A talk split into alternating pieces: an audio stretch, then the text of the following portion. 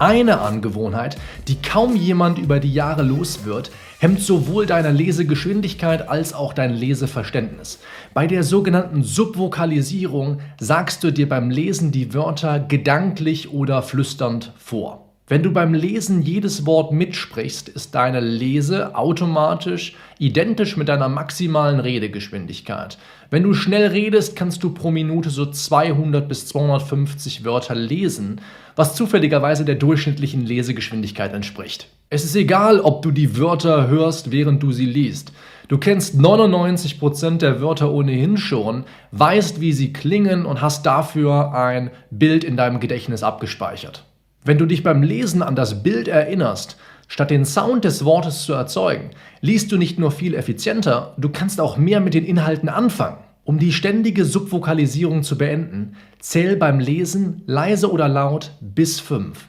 Es ist für dein Gehirn nahezu unmöglich, zwei Dinge, also Wörter und Zahlen, gleichzeitig zu explizieren. Wenn du beim Lesen bis fünf zählst, also eins, zwei, drei, vier, fünf, machst du dadurch deinem Gehirn klar, dass es nicht den Erzähler spielen muss. Trainiere es so darauf, das Gelesene als Bild zu erkennen und verwandle das, was du liest, fast schon automatisch in einen Film, der vor deinem inneren Auge abläuft. Wenn du diese Anweisungen täglich befolgst, wirst du dir dabei garantiert bescheuert vorkommen. Das war bei mir nicht anders.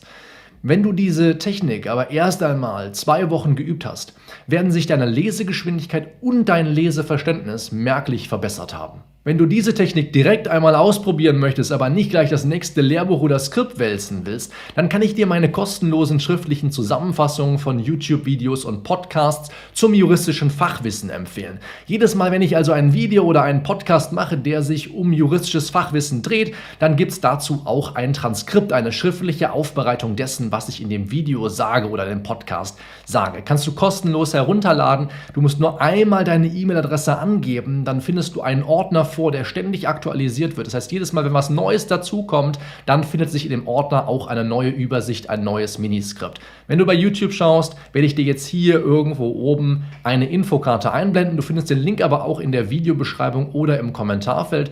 Solltest du den Podcast hören, dann wirst du den Link auf jeden Fall auch in den Show Notes finden. Der Leverage-Effekt, von Englisch Leverage für Hebelwirkung, beschreibt allgemein Situationen, bei denen kleine Änderungen einer Variablen zu großen Ausschlägen im Resultat führen. Das dahinterstehende Prinzip lautet weniger, aber besser. Eine Sache vielleicht noch, bevor wir uns den Leverage-Effekt genauer ansehen. Es ist extrem nützlich, wenn du effizient lernen und arbeiten willst, deinen sogenannten Chronotyp zu kennen. Wie du in dieser Abbildung erkennen kannst, solltest du bei YouTube schauen, gibt es ganz unterschiedliche Schlaf-Wach-Rhythmen. Und du siehst, dass eine Bevölkerungsgruppe mit, sagen wir einmal, 16, 16,5 Prozent hier am stärksten vertreten ist.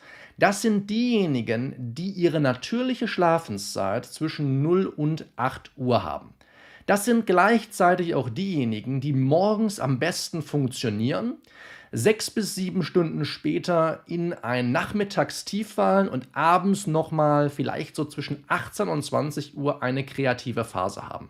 Und wenn du zu einer ganz anderen Bevölkerungsgruppe gehörst, dann wird sich das bei dir entsprechend verschieben. Und der Tipp, den ich dir geben kann, wenn du diese Abbildung, diese Chronotypen im Hinterkopf behältst, ist, wähl deine Lern- und Arbeitszeiten ganz gezielt nach deinem Chronotyp aus. Ich weiß also ganz genau, da ich zu dieser Bevölkerungsgruppe gehöre, die hier am stärksten vertreten ist, dass ich unbedingt die wichtigsten und auch schwierigsten Aufgaben des Tages morgens früh erledigen muss kommen wir im nächsten Schritt zu der Frage, wie du den Leverage-Effekt eigentlich überhaupt für dich nutzen kannst. Der erste Schritt besteht immer darin, eine All die Dinge-Liste zu erstellen, keine To-Do-Liste. Was meine ich mit All die Dinge-Liste? Eine All die Dinge-Liste umfasst, wie der Name schon sagt, all die Dinge, die du in der Vergangenheit gemacht hast, die du jetzt gerade machst, die du in Zukunft machen willst, weil vielleicht eine Repetitorin oder ein Professor dir dazu geraten hat, Dinge, von denen andere Studierende, Kommilitoninnen und Kommilitonen von dir meinten, sie seien besonders, besonders wirkungsvoll. Diese Sachen suchst du dir raus und bannst sie alle auf diese Liste. Jetzt, wenn du diese Liste erstellt hast, ist es ganz wichtig, denn ansonsten wirst du den Leverage-Effekt nicht nutzen können. Es ist ganz wichtig, jetzt 80-20 zu denken, nicht 100-100. Das heißt, in vereinfachten Worten, wenn du jetzt, sagen wir einfach mal, zehn Dinge aufgeschrieben hättest, dann würdest du jetzt dir einmal klar machen müssen, dass nur zwei davon für 80% der Resultate verantwortlich sind, die du aktuell erzielst oder erzielen würdest. Es ist natürlich nicht immer 80-20. Das behauptet das Pareto-Prinzip oder die 80-20-Regel auch nicht. Es ist jedenfalls aber einseitig verteilt oder im Englischen lopsided. Das ist ganz wichtig zu verstehen. Du musst dir also klar machen, dass bei 10 Aufgaben, 10 To-Dos, die auf deiner All-die-Dinge-Liste stehen, dass nicht alle 10 jeweils zu 10% in die 100% eingehen, die du im Endeffekt als Resultat für dich erzielst. Du musst dir klar machen, nicht alle Sachen, die du machst, haben auch die gleiche Wirkung. Und deswegen ist es jetzt ganz wichtig, 80-20 zu denken und sich zu fragen, welches Fünftel von meiner All die Dinge-Liste. Wenn es zehn Aufgaben sind, dann sind es zwei, vielleicht auch drei, vielleicht sogar nur eine Aufgabe. Wenn es 20 sind, dann sind es vielleicht vier, fünf oder vielleicht auch nur drei. Welche welcher kleine Anteil der Gesamtaufgaben ist eigentlich dafür verantwortlich, dass ich Ergebnisse erziele und im besten Fall noch bessere als bislang? Lass uns im Folgenden ein paar Fragen durchspielen, die du dir stellen kannst, um die Hebelwirkung, um Leverage bei den einzelnen Aufgaben erkennen zu können. Welche 20% meiner Aktivitäten sorgen für 80% meines Stresses und Frustration? Welche 20% meiner Aktivitäten führen zu 80% meiner Zufriedenheit beim Lernen und gleichzeitig zu erfreulichen Ergebnissen? Und jetzt, wenn ich einen Herzinfarkt gehabt hätte und mein Arzt mir nur noch zwei Stunden Lernen pro Tag erlauben würde, wie würde ich diese Zeit nutzen? Wenn ich einen zweiten Herzinfarkt gehabt hätte und nur noch zwei Stunden pro Woche lernen könnte, wie würde ich diese Zeit nutzen? Setz dich in Ruhe mal hin mit einer Tasse Kaffee, einer Tasse Tee und beantworte einmal ehrlich diese vier Fragen. Ruhig der Reihe nach. Denn was du daraus erlangst, sind Erkenntnisse, die du im Folgenden für deine Lernstrategie verwenden kannst. Im letzten Schritt, um den Leverage-Effekt wirklich optimal nutzen zu können, wirst du eine No-Do-Liste erstellen. Nein, keine To-Do-Liste und auch keinen Backlog, keinen Rückstand. Du wirst eine No-Do-Liste erstellen. Dinge, die du gar nicht tun wirst. Dinge, die ab sofort verboten sind.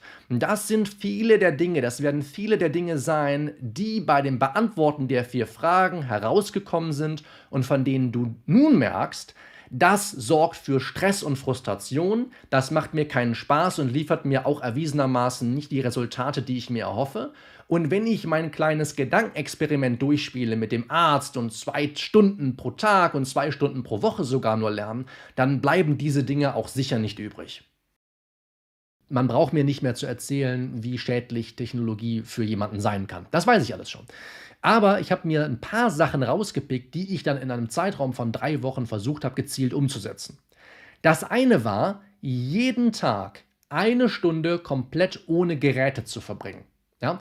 Das heißt also, ich möchte einen Tag oder eine Stunde am Tag wirklich mich auf nichts anderes konzentrieren. Ich möchte die Zeit einfach so vorübergehen lassen. Ich will vielleicht mal eine Stunde Radfahren, eine Stunde spazieren gehen, muss mal ein paar Besorgungen machen, bei denen ich im besten Fall noch nicht mal mit irgendjemandem ein Wort reden muss, was mir als introvertierte Person sehr entgegenkommt. Das habe ich versucht in einer der drei Wochen umzusetzen. In der zweiten Woche habe ich gezielt geschaut, was kann ich für Freizeitaktivitäten etablieren bei mir im Alltag, die nicht mit Geräten zusammenhängen lesen ist eins davon, wobei ich eben relativ viel auch E-Bücher lese, so E-Books lese.